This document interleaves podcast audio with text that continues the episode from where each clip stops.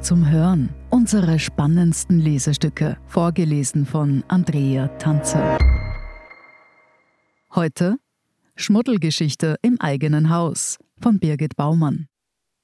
Bei Bild tobte am Dienstag wieder die gewohnte Vielfalt. Von Sektenkindern konnte man lesen, vom RTL Sommerhaus der Stars und einem LKW-Horror. Alles sehr bunt und ausführlich. Eher dürr hingegen war eine Mitteilung in eigener Sache.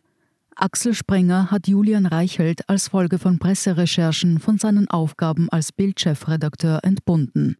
Im Nachgang gab es noch Rosen, die sich eher wie Röschen ausnahmen. Julian Reichelt hat Bild journalistisch hervorragend entwickelt und mit Bild Live die Marke zukunftsfähig gemacht. Mehr hatte der Springer Verlag zum spektakulärsten Rauswurf in der deutschen Medienbranche seit Jahren nicht zu sagen. Zu den Vorwürfen, Reichelt habe seine Machtposition für Affären mit abhängigen, jüngeren Frauen am Arbeitsplatz ausgenutzt, fand sich kein Wort. Doch andere reden jetzt umso mehr. Seinen Job war Reichelt ja zunächst nach einer Story in der New York Times losgeworden. Vorwürfe zu Sex, Lügen und einer Geheimzahlung bei Axel Springer, Politikus neuem Besitzer, lautete der Titel, und schon der dürfte dem Vorstandschef und Großaktionär des Springer Verlags, Matthias Döpfner, nicht gefallen haben. Springer setzt auf Expansion in den USA und kaufte vor kurzem das angesehene Portal Politico. An Business Insider hält der Springer Verlag 97 Prozent. Eine MeToo-Debatte im deutschen Flaggschiff des Konzerns kann Döpfner also nicht brauchen. An der Reichelt-Story war aber nicht nur die New York Times dran, sondern auch der Spiegel und das Investigativteam der Ippengruppe, zu der die Frankfurter Rundschau, der Münchner Merkur und BuzzFeed gehört. Nachdem Verleger Dirk Ippen die Veröffentlichung kurz vor Erscheinen persönlich gestoppt hatte, publizierte Spiegel.de nun seine Recherchen gemeinsam mit dem Ippen-Team unter dem Titel Warum Julian Reichelt gehen musste. Gezeichnet wird kein schönes Bild. Noch wach habe der nun Ex-Bildchefredakteur einer jungen Kollegin geschrieben und ich will deinen Körper spüren. Die Nachrichten seien in der Nacht gekommen oder auch mitten aus der Redaktionssitzung. Man habe mit einem halben Dutzend Frauen, die im Zuge des Compliance-Verfahrens befragt worden waren, sowie mit Vertrauten dieser Frauen gesprochen und hunderte Nachrichten und Dokumente gesichert, schreibt der Spiegel. Daraus habe sich folgende Vorgehensweise bei Reichelt nachzeichnen lassen. Er lobte die jungen Kolleginnen für ihre Arbeit, vertraute ihnen verantwortungsvolle Aufgaben an oder hiefte sie in Positionen, für die sie, teils auch nach ihrem eigenen Ermessen, nicht geeignet waren. Reichelt habe eine Betroffene aufgefordert, ihren Nachrichtenverlauf zu löschen, denn wenn jemand herausbekomme, dass da was laufe, hätten sie ganz großen Ärger. Die Frau habe Reichelt zum Sex in Hotels nahe des Springer Verlags getroffen. Zwar sei dies einvernehmlich geschehen, aber der Druck und das Getuschel der Kollegen habe der Kollegin so zugesetzt, dass sie zur psychiatrischen Behandlung in eine Klinik gegangen und für einige Wochen krankgeschrieben worden sei. Die New York Times berichtet, der damals 36-jährige Reichelt habe auch eine einmalige Zahlung von 5000 Euro an die damals 25-jährige gutgeheißen, aber Stillschweigen verlangt.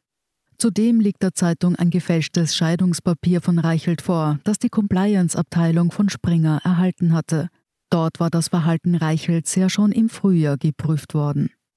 Doch der Bild-Chefredakteur konnte schon nach kurzer Auszeit wieder in sein Büro zurückkehren – Vorstandschef Döpfner wollte nicht auf ihn verzichten. Nun jedoch übernimmt ein neuer die Bildchefredaktion, der in der Branche von vielen als anti-Reichelt gesehen wird.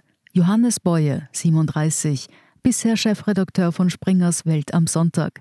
Er arbeitete früher für die Süddeutsche Zeitung und war zwei Jahre lang Chief of Staff bei Döpfner. Zuletzt hatte er in einem Kommentar geschrieben, was in Schwerin und Berlin passiert, ist geschichtsvergessen. Er kritisierte darin die geplante Beteiligung der Linken, die er rechtsidentisch mit der Sozialistischen Einheitspartei Deutschlands nannte, an den Landesregierungen von Berlin und Mecklenburg-Vorpommern. Das dürfte auch in Döpfners Sinne sein. Sowohl der Spiegel als auch die New York Times zitieren in ihren Berichten aus einer Nachricht Döpfners an den Schriftsteller Benjamin von Stuckrad-Barre. In dieser schreibt er über Reichelt, als dieser die Corona-Maßnahmen der Bundesregierung kritisierte, er ist halt wirklich der letzte und einzige Journalist in Deutschland, der noch mutig gegen den neuen DDR-Obrigkeitsstaat aufbegehrt. Fast alle anderen sind zu Propagandaassistenten geworden. Und mit Propagandaassistenten meint Döpfner dann wohl auch seine Kolleginnen und Kollegen der Branche. Er ist Vorsitzender des Bundesverbandes der Digitalpublisher und Zeitungsverleger. Der Medienjournalist Stefan Niggemeier schrieb auf Twitter, es ist eine Schande für die deutschen Zeitungsverlage, dass jemand wie Döpfner ihr oberster Repräsentant ist. Sie hörten Schmuddelgeschichte im eigenen Haus von Birgit Baumann. Ich bin Andrea Tanzer. Das ist der Standard zum Hören. Um keine Folge zu verpassen, abonnieren Sie uns bei Apple Podcasts oder Spotify.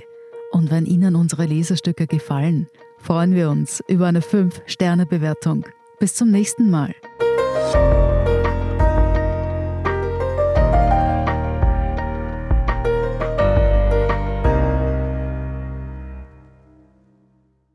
Guten Tag, mein Name ist Oskar Bronner. Ich habe damals den Standard gegründet, damit man sich auf Basis unabhängiger Berichterstattung die eigene Meinung bilden kann. Guten Tag, mein Name ist Pony73 und ich poste beim Standard, weil ich genau das dort machen und meine Meinung auch sagen kann. Der Standard, der Haltung gewidmet.